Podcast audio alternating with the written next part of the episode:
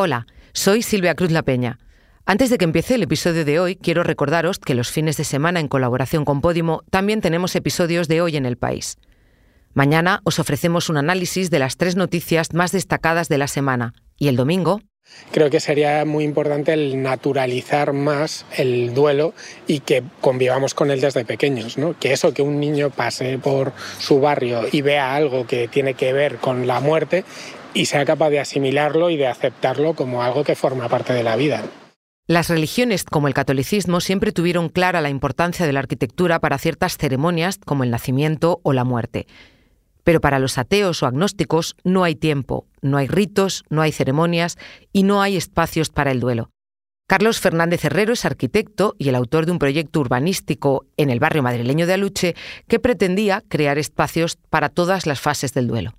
Aquí estaba planteado lo primero, espacios de formación terapéutica para cuidados paliativos en el hogar. Esa era la primera parte del programa. Luego la siguiente era un espacio de consultas de, terapia psicológica y luego dotar al barrio de espacios públicos que sirvieran al barrio en ese proceso de duelo. ¿no? Ahora sí, os dejo con el episodio de hoy. Israel no solo está bombardeando Gaza estos días. Desde que empezó la guerra, los palestinos de Cisjordania también la están sufriendo. El ejército israelí ha bombardeado mezquitas, ha matado a familias enteras en funerales. Ha muerto un centenar de palestinos a manos de los soldados y de los colonos israelíes, una cifra que no veíamos desde 2005. Los habitantes de esos pueblos, como Kusra, a unos 20 kilómetros de Nablus, están acostumbrados a la hostilidad, pero cuentan que no recordaban una violencia tan intensa. Soy Ana Fuentes. Hoy en el país, así viven los palestinos de Cisjordania los ataques de Israel.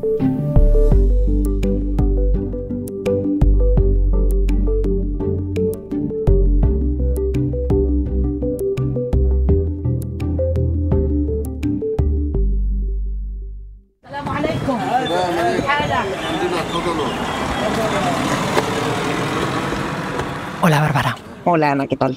Bárbara Ayuso es mi compañera del País Audio, enviada especial a Israel y a los territorios ocupados palestinos.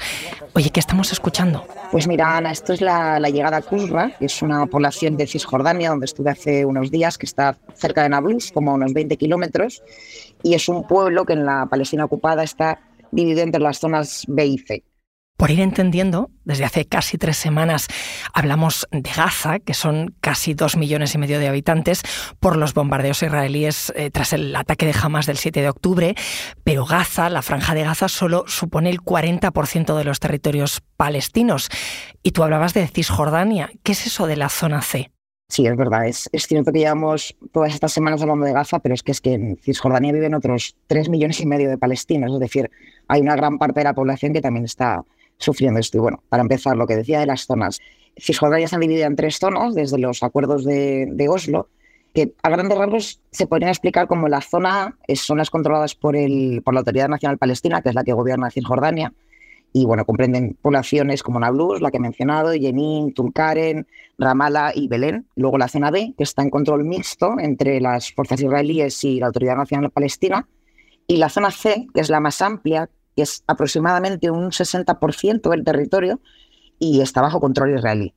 En esta zona C, en principio, Israel no puede construir, pero la expansión de los asentamientos es continua, es una cosa que va creciendo desde hace años y hay un plan explícito de, anexión que ha lanzado Netanyahu. Y en casi toda esta zona C está vetada a los palestinos. Israel controla allí todos los recursos, desde las bases, tiene bases militares, hay campos de tiro y muchos asentamientos ilegales. Kusra, esta población de la que te hablo, está, cae entre las zonas B y C, es decir, la de control mixto y la que está bajo control total israelí. Y cuéntame cómo es aquello.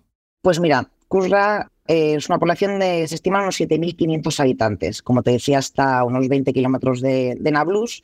Y según vas llegando allí, lo que predomina y lo que más llama la atención es la cantidad de olivo que hay, que hay alrededor por esa zona. Está muy cerca del Valle del Jordán, que es ese tipo de tierra fértil, entonces hay muchísimos olivos. Pero lo que llama la atención esta vez, con respecto, bueno, pues antes de la guerra, es que todos esos olivos, que ya debería haber empezado la, cosecha, están sin cosechar. Están abandonados, los palestinos no han podido cosechar eh, porque no pueden, sencillamente. ¿Pero no pueden por esta guerra o es por algo que viene de antes. Pues sí, por la guerra y bueno, por algo un poco más, más delicado. Lo que ocurre es que Kusra, este pueblito que te, que te digo, 7.500 habitantes, tiene tres asentamientos a su alrededor. Mm, asentamientos israelíes que se ven a plena vista. Vamos, hay uno que está a menos de un kilómetro, no llega a un kilómetro, lo puedes ver desde casi cualquier punto del, del pueblo. Entonces, esta población desde siempre, no ahora por la guerra, cada vez que quiere cosechar sus campos, que son suyos, tiene que avisar al ejército israelí para que les protejan de los colonos de estos, asentamientos que atacan continuamente a la población civil. Entonces, ahora, eh, cuando la población de Kusra quiere cosechar, avisa al ejército, pero ahora mismo no les pueden garantizar la seguridad. Así que no pueden cosechar. Y es muy probable que pierda la cosecha. Y es una de las primeras cosas que te cuentan cuando llegas, la preocupación que tiene con, bueno, pues eso, con perder su forma de vida, ¿no?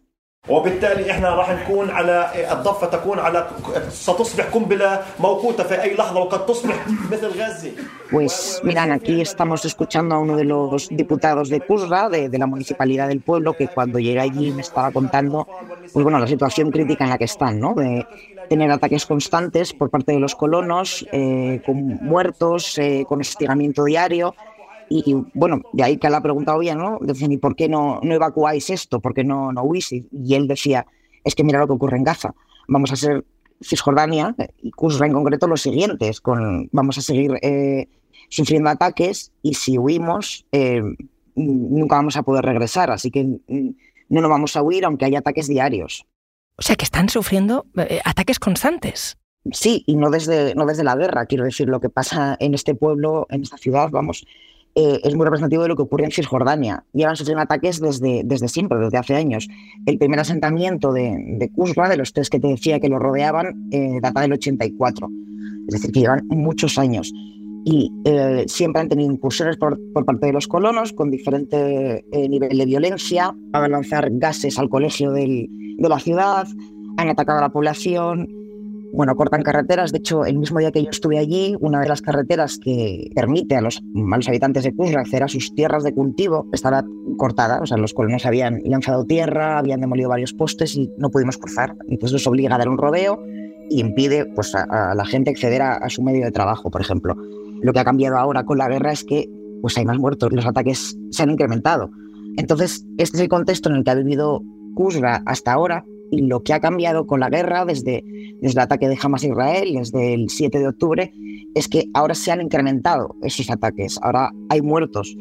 Y sobre todo un detalle muy importante, que es en lo que hacía énfasis casi todas las autoridades locales cuando estábamos allí, es que hasta antes de la guerra, cuando los colonos atacaban, la población de Kusra, por este dilema que te decía de caer entre las zonas B y C, podían acudir al ejército israelí para que les defendiera. A veces los defendía, a veces no, pero tenían esa seguridad. Ahora, desde la guerra, el ejército ya no los defiende, sino que además participa en los ataques activamente.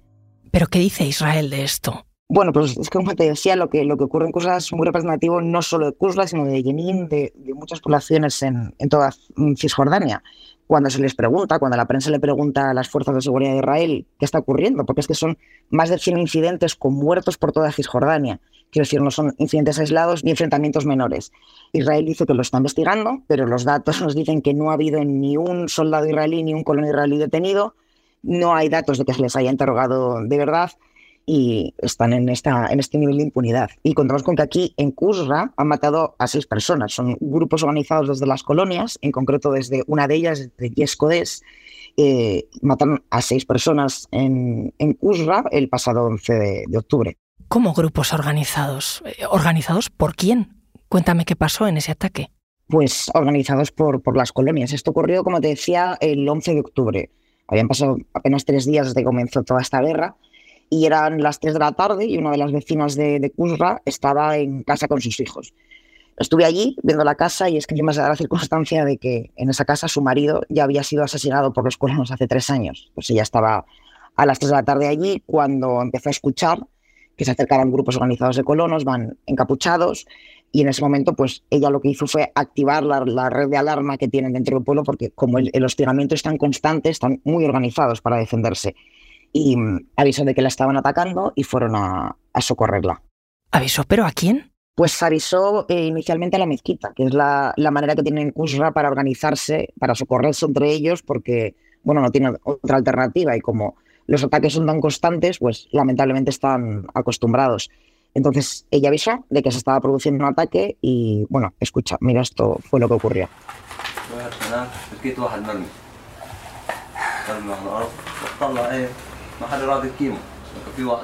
Este que estamos escuchando es Murad, es uno de los chicos que fue a ayudar a esta mujer que estaba dentro de la casa, que era su tía.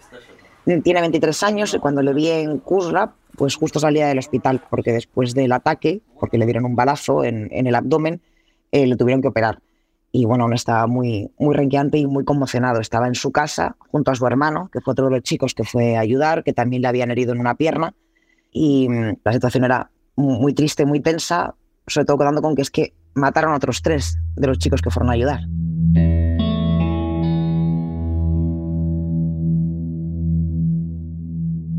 Sea que a Murad lo dispararon, han tenido que operarlo, mataron a tres personas que estaban con él ayudando. ¿Y qué pasó con la tía de Murad, con esa madre, con los hijos dentro de su casa? Pues mira, ellos consiguieron sobrevivir, es decir, aguantaron dentro de, la casa hasta que el ataque cesó y fuera mataron a cuatro chicos más. Los colonos se fueron, la madre con los niños suyos de esa casa, dicen que no piensan volver. Yo cuando estuve allí, bueno, panorama era desolador, la casa eh, estaba muy protegida porque ellos como prevén los ataques de los colonos intentan protegerse, estaba reforzado con hierro, pero da igual. las ventanas estaban rotas, el coche de la familia lo habían quemado y aún estaba ahí. Era un panorama bastante desolador. Cuando fui a ver a Murada a su casa, estaba su madre, es decir, la hermana de la mujer cuya casa fue atacada, y ella, bueno, recordaba todo aquello con auténtico terror, porque se vio en una situación de pedirle a sus hijos pues que no fueran a socorrer a su hermana, ¿no? Pero a la vez quería que ella sobreviviera. Mi nombre es Der, soy la madre de Murad y de Mahmoud, que fueron heridos en el incidente hace unos días y vivo en el pueblo de Kusra.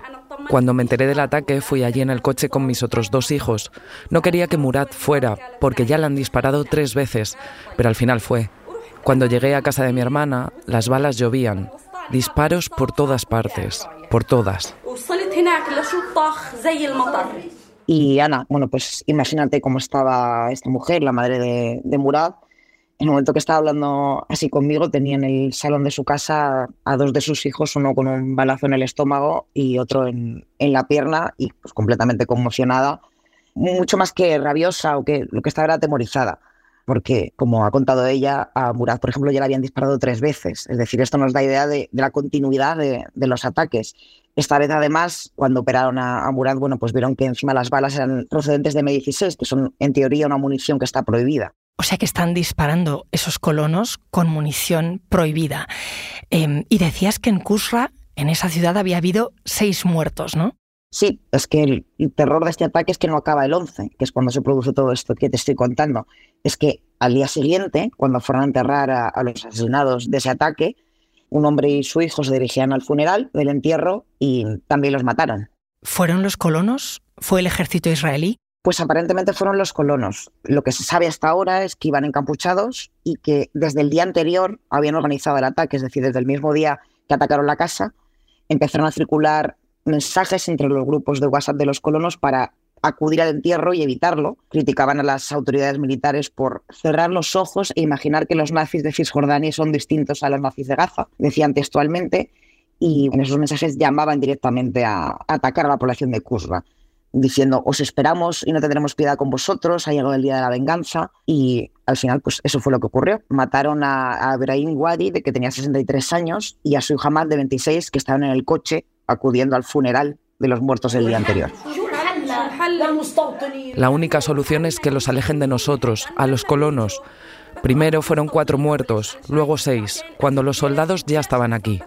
Pensábamos que los soldados estaban aquí para defendernos, pero en realidad solo les defienden a ellos, a los atacantes. Enseguida volvemos.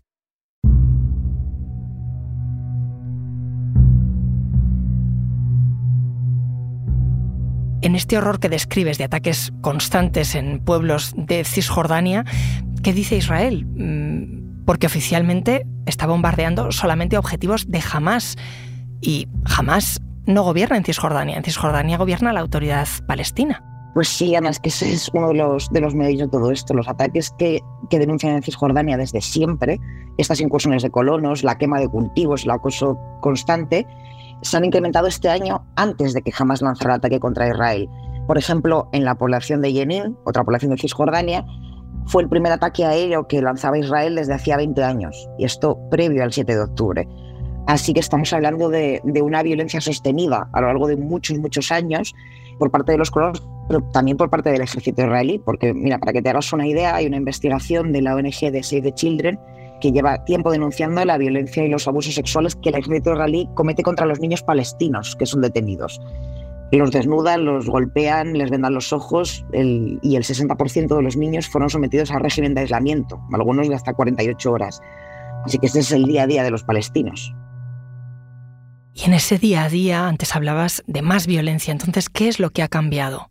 Lo que ha cambiado es lo que me decía uno de los responsables de la autoridad del pueblo, que es que ahora el ejército no les está protegiendo, sino que se está uniendo a los ataques. Además, saben que cuando se producen ataques de, colonos, el ejército se va a sumar y a Israel ya no le hace falta pretextar que son objetivos de Hamas, porque sencillamente no da ninguna explicación. Lo que ocurre es que lo que está sucediendo en Gaza ha alterado todas las posiciones. Por un lado, los colonos más radicales han llamado a vengar la matanza del 7 de octubre, llamando explícitamente a, vengarla contra los palestinos de Cisjordania. Y por el otro lado, los líderes de Hamas, el líder de la oficina política, ha llamado a Cisjordania a vengar lo que ocurre en Gaza. La consecuencia es que en Cisjordania cada vez hay más banderas de Hamas y era un sitio donde antes clásicamente no había. ¿Qué te dicen los vecinos allí en Kusra cuando les preguntas por Hamas? Pues mira, esto es algo bastante, bastante relevante. Cuando estaba en Kusra estaba hablando bueno, pues con la población y a la primera pregunta que traté de hacer sobre Hamas le pedí a la traductora que la tradujera y escucha, esto fue lo que ocurrió.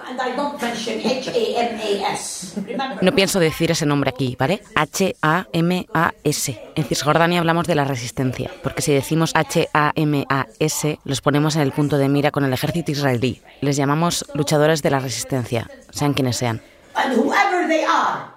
Como has escuchado, lo que pasa es que ni siquiera la traductora, la Fisher, quería pronunciar la palabra jamás nos avisó, por activo y por pasiva, que solo iba a deletrearlo, porque no quería ni mencionarlo. Esto es muy significativo, ¿no? Sí, mucho, porque lo que está ocurriendo es que desde, que esta guerra empezó, Israel está deteniendo masivamente a un montón de personas, personas incluso famosas, quiero decir, como hay, cantantes, hay influencers, por las publicaciones que hacen en redes sociales, en los estatus que se ponen en, en, sus redes, por los comentarios que hay en público además por razones muy variopintas, ¿no? No, no hace falta que sea una exhortación a apoyar a Hamas, sino que está siendo una ola de detenciones terrorífica. Así que por eso la, traductora no quería ni decir jamás, porque decía es que no quiero poner a esta población en riesgo. No quiero que porque puedan estar escuchando, ellos están muy preocupados por lo que el ejército israelí, que tienen a, nada, a poca distancia, pueda escuchar de lo que están diciendo, por decir jamás, pueda entenderse un apoyo explícito y acaben detenidos. Entonces se está convirtiendo incluso el nombre en un anatema, ¿no? No se puede ni mencionar.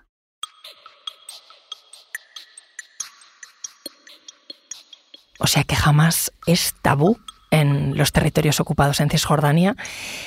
Em, ¿Tenemos alguna encuesta? Porque en Gaza no se celebran elecciones desde 2006, así que tampoco se sabe muy bien qué apoyo tiene jamás en Cisjordania. Pues mira, Cisjordania es un territorio clásico en el que no se solía haber apoyo jamás, es decir, no, no era su territorio. Pero lo cierto es que ahora sí, cada vez más. Yo lo he podido ver desde la última vez que estuve hasta ahora en Cisjordania, no solo en Kusra, sino en más pueblos de alrededor de, la Palestina ocupada. Cada vez se ven más banderas, que es algo que antes no sucedía. Eh, y bueno, me preguntas por, por los datos. Lo, lo, que dicen las encuestas ahora es que si hoy se celebraran elecciones en Cisjordania, el líder de Hamas ganaría por un 58 frente a un 37 de Abbas. Así que no sé, no puedo afirmar cuánto ha subido el apoyo a Hamas en Cisjordania, pero me quedo con algo que me dijo uno de los responsables de, la autoridad de Kursla, y es que lo que está sucediendo en Cisjordania está al límite, realmente al límite.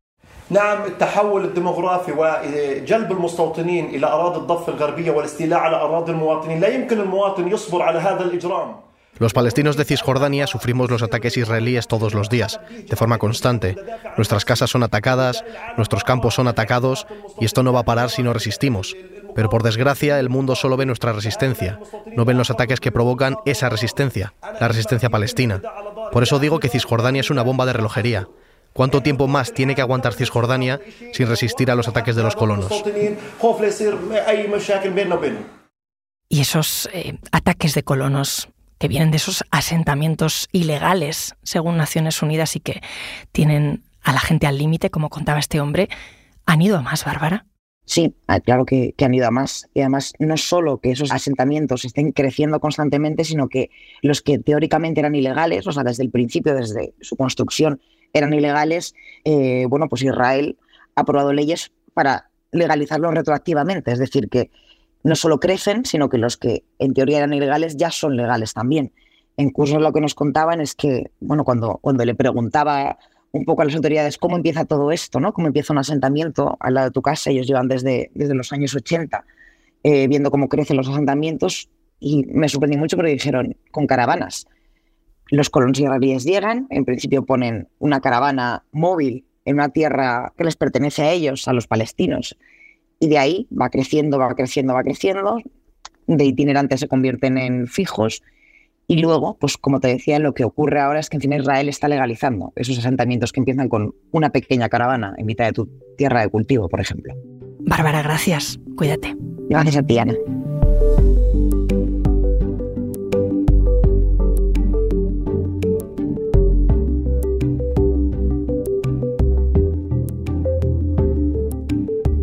Este episodio lo ha realizado Bárbara Ayuso.